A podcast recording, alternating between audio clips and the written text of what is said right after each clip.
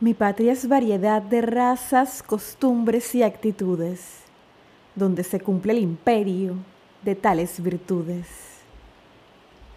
Bienvenidos una vez más a este su podcast entre poesías y poetas. Mi nombre es Priscila Gómez y estoy transmitiendo desde David Chiriquí, República de Panamá, un espacio para compartir poesía en español de todos los tiempos.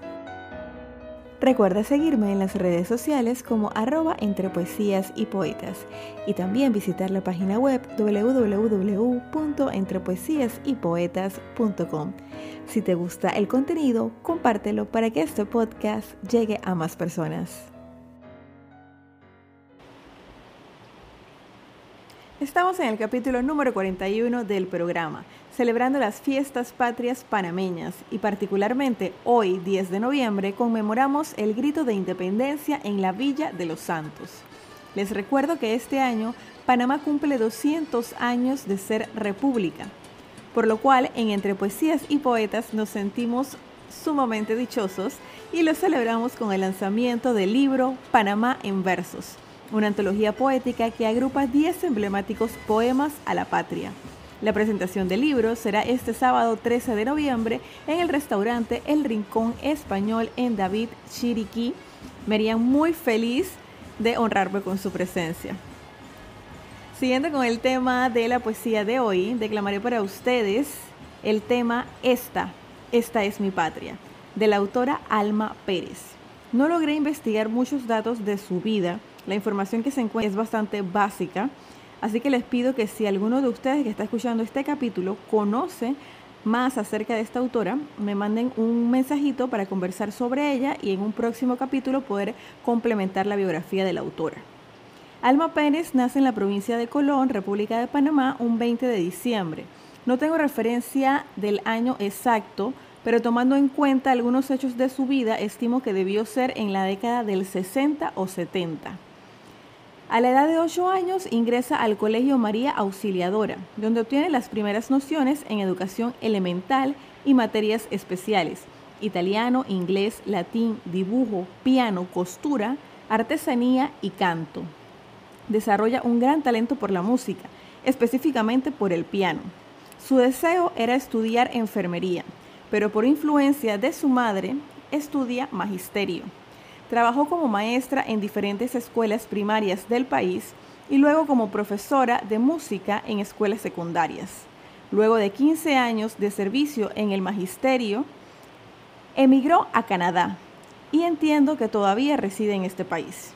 Les repito que lastimosamente no existe mucha información acerca de la autora, pero la poesía que les declamaré a continuación, a pesar de no ser tan popular, me gustó mucho porque expresa, según su perspectiva, lo que es para, para ella su patria. Así que para todos ustedes, esta es mi patria de Alma Pérez.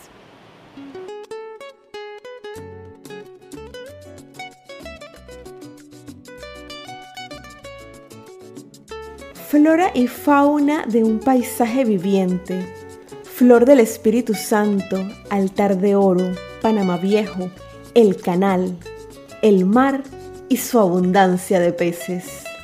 Es ver los abuelos reposar en hamacas, contándonos anécdotas de héroes imaginarios.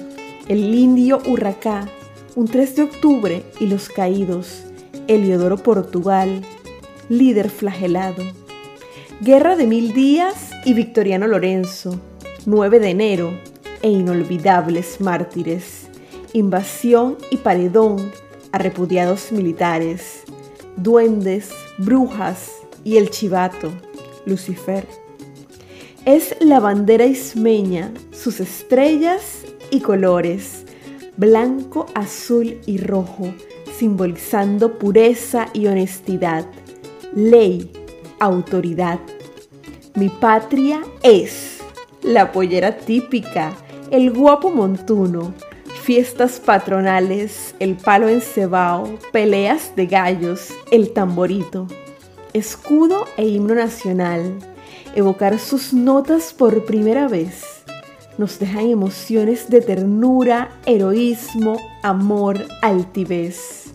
Mi patria es el agua por sus lluvias de ensueños, es el aire por sus brisas que acarician, es el fuego por pasiones a lo nuestro, es la tierra a quien dimos primer llanto, es el sol por brillante y seductor.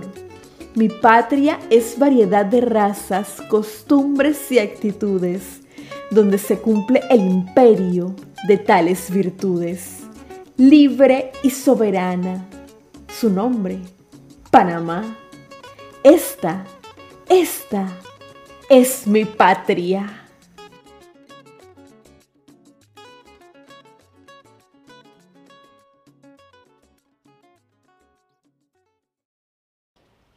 Espero que les haya gustado tanto como a mí esta linda poesía que envuelve lo que es Panamá. Así llegamos al final del capítulo número 41 de Entre Poesías y Poetas. Los espero la próxima semana con otra interpretación. Me despido recordándoles que podrá no haber poetas, pero siempre habrá poesía. Hasta la próxima.